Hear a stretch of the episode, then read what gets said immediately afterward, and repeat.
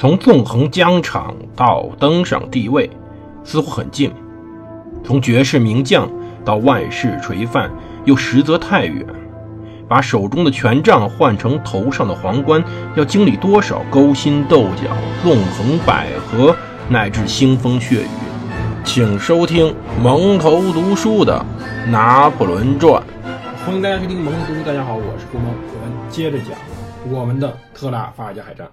上期讲到，维尔纳夫呢率领军舰在路上遇到了一艘别国商船，他得知了当时纳尔逊的计划是要伏击他，所以他赶紧绕道。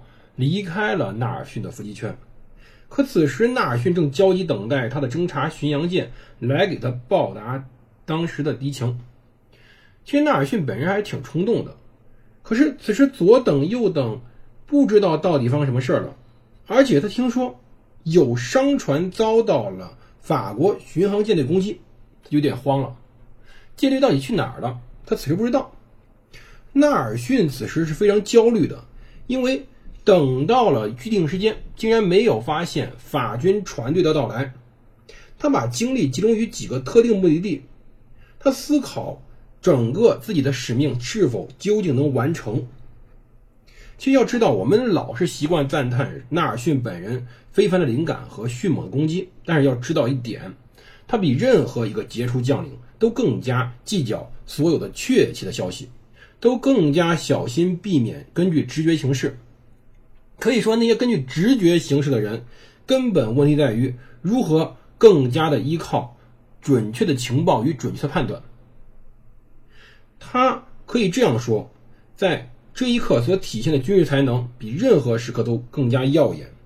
他此时正在思考一个问题：他不能够急躁离开萨丁岛、西西里或者那不勒斯，把他们暴露给敌军。在没有得到任何敌情之时，他不可以离开向东方或西方出击。他的最重要目的是卡住当时法军的咽喉要道，以避免法军对于意大利沿岸的袭击。他向英国海军部报告，在下一步的行动中，我们必须得到一些确切情报指引。但在我获得确切消息之前，我不会驶向西里以东。或者萨丁岛以西，就在纳尔逊苦候截击法军机会之时，沃尔纳夫在毫无阻碍的进行路上的航行。其实此时没有阻碍，并不意味着气定神闲。纳尔逊呢，当时正在到处找他。沃尔纳夫悄悄抵达了西班牙卡塔赫纳港外，他看到了由萨尔塞多所率领的西班牙舰队。他邀请他们加入法国舰队，西班牙非常愿意跟他一起前往加的斯，但是要求法军稍后片刻，让他们给战舰再装载些火药，并提交出港申请。但维尔纳夫不敢冒险。当天夜里，海面上吹起东风，穿越直布罗陀海峡的良机已经出现，法军不得已撇下了卡塔赫纳的舰队，独自驶出海峡。在维尔纳夫抵达卡塔赫纳时，他已经获知了加迪斯的最新情况。情况有变，格拉维纳率领十五艘战列舰仍在港中，但有七至八艘双层甲板战舰做好出航准备。看守这支舰队的奥德麾下只有一艘三甲板战列舰与四艘其他战列舰，其中三艘还是比较弱的老式战列舰。对奥德而言，这的确是一个关键时期，即将发生的事态将使他遭致众人的鄙夷与大众的指责。但是，当时要知道，我们现在站在上帝视角，站在后面的回望视角来看过去的事情，其实没有什么意思的。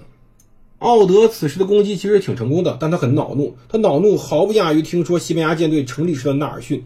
纳尔逊向海军部抗议，新成立舰队将造成他的战利品受损失。奥德正在同时询问他的战舰已经载满战利品，应当如何处理。海军部对奥德唯一回复是，让他将一定比例的战利品分给友军将领。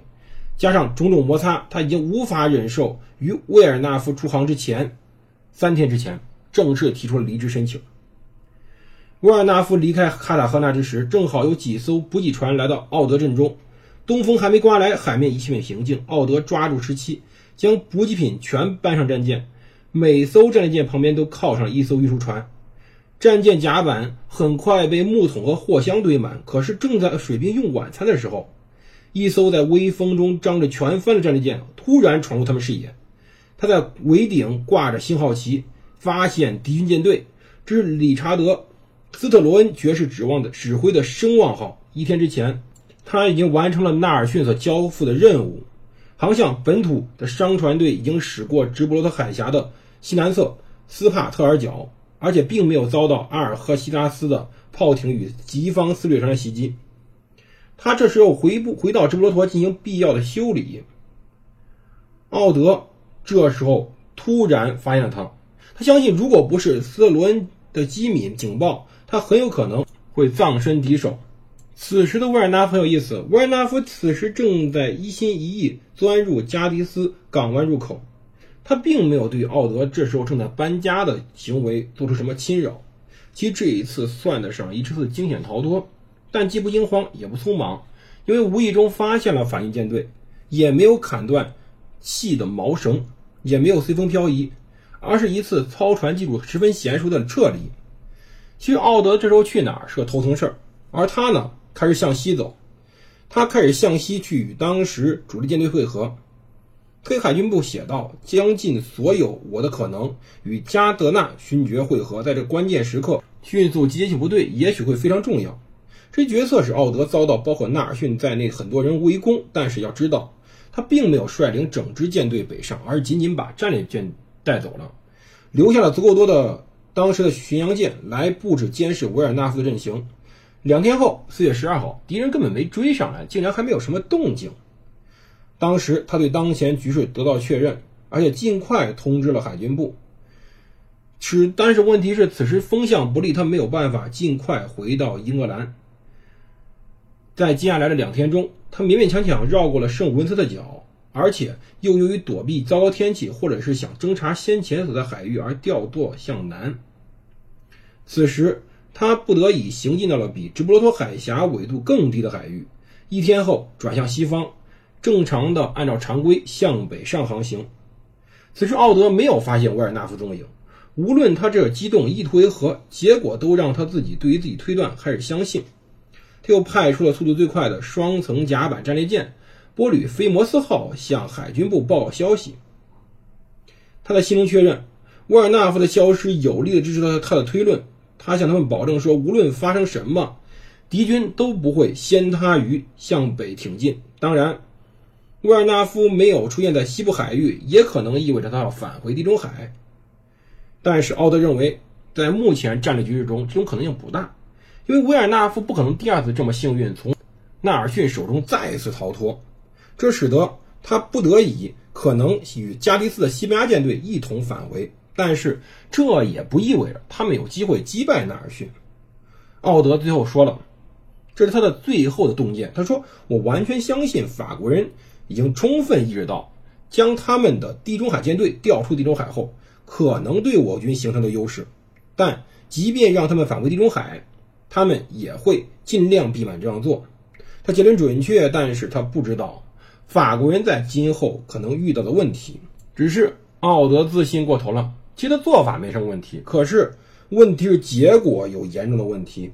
问题在于，四月九号晚八时，法军舰队在当时港湾后下锚，接着向加迪斯港内打出信号，让格拉维纳的西班牙舰队。与早先抵达此处的法国七十四号战列舰“鹰号”出港会合，港内做好准备的几艘战列舰于实时开始动身，而维尔纳夫在次日零时下达起锚命令。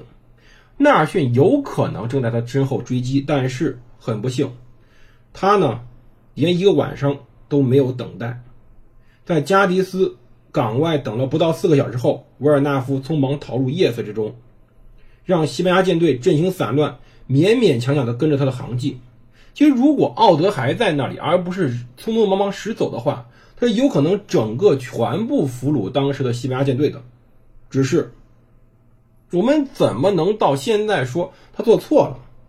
其实，奥德如果能真的能稳稳地跟着敌军，甚至咬住敌军的话，那么只有一天，一天时间，有可能纳尔逊就追上来了。那么。维尔纳夫和格拉维纳率领的十八艘战列舰是没有任何机会的。可是此时他们竟然跑了，唉，太不幸了！这导致英国本土的战争指挥部陷入混乱。而此时，法国土伦舰队正好出击。一八零四年底，整个英国当时竟然是懵的。就在奥德对加吉斯的封锁被突破的同时，导致法国当时的一个成功，使得英国海军大臣梅尔维尔辞去海军大臣之职，海军部乱套了。幸好此时一定有一个人可以登上当时的历史舞台。此人尽管年近八十，但他头脑与身体仍然充沛。他参加过美国独立战争，他在担当时担任过海军审计长，也就是海军的首席会计师。在这个混乱的时刻，他如支柱一般勉力维持了海军运作。这个人叫做查尔斯·米米德尔顿爵士。当时海军还正在维持着，而为了达到当时嗯海军部部长的任职要求。小皮特开始了一个运作，他最后由于没有在议会任职，因此他得到了巴勒姆勋爵的贵族封号，以便他能够在海军大臣位置上待上。当然，代价是小皮特向当时的内阁承诺，这位老人不会待太久的，否则是不能真正的符合整个党派利益的。巴勒姆在上位之后，最重要的事儿是重新改组海军部。他希望海军部变得更加高效，更加符合当时战争的需要。要知道，这时的海军大臣是一位年迈的水兵，而且他还要负责指挥海上战争。海军部的工作架构要改变，他当然有可能彻夜未眠。他在第二天四月三十号向大海上的舰队指挥官发出一列清晰的命令，这一切是在极度紧张、缺乏休息的状况下做出的。首要目标是拯救当时前往马耳他的克雷格的远征军。其次，维持对费洛尔的封锁。最后，如果奥德的推测被证明是正确的，那么他还要按照传统方略封锁英吉利海峡的入口。而巴勒姆向考尔德发出命令是：如果他发现已经受到威胁的远征舰队，就应该截留住奈特和他的两艘战列舰。克雷格的运输舰队应当在巡洋舰的护送下返回普斯茅斯或者科克港。而给奈特的命令是：当下最为紧要的是加强费洛尔港外的英国舰队。以防止维尔纳夫试图打破封锁。如果他们在护送运输船驶过圣文森特角之前接到命令，就应该把船队带回费罗尔，然后按照发给考尔德的命令行事。如果已经驶过了，并确信维尔纳夫已经离开加迪斯，就应该把旗舰转射到一艘巡航舰上，把两艘战列舰如前文描述那样派往考尔德或加德纳，然后与剩下的巡洋舰。继续护送运输船队到直布罗陀。要知道，此时这位老人正在根据当时法军形势在进行种种的布置。可是，此时纳尔逊终于开始确认一个问题，就是远征部队正在起航，可是他自己失去了法国舰队。他甚至无法确认法国舰队是否回到土伦港，还是向西航行。他真正知道一点就是。在两天之前，他确认了当时的法国舰队在四月八号十天之前遇到了一艘拉古萨商船，而这艘拉古萨商船亲眼确认了法国舰队驶过了直布罗陀海峡。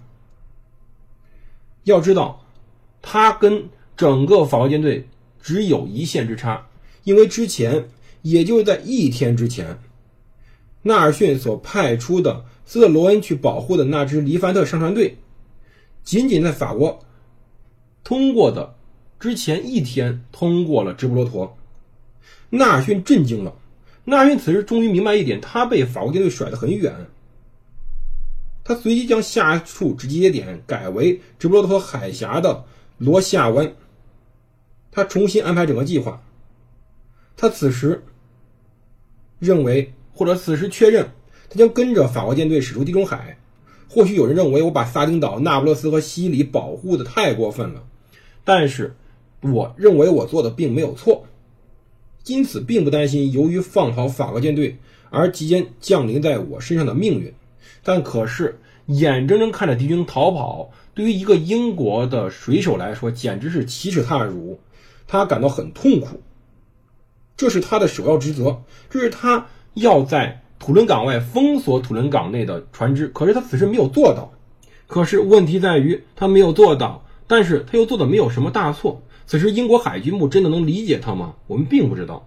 当然，英国海军部会如何处理他，我们下期明天再讲。这里是蒙头读书，我是胡蒙，我们明天再见。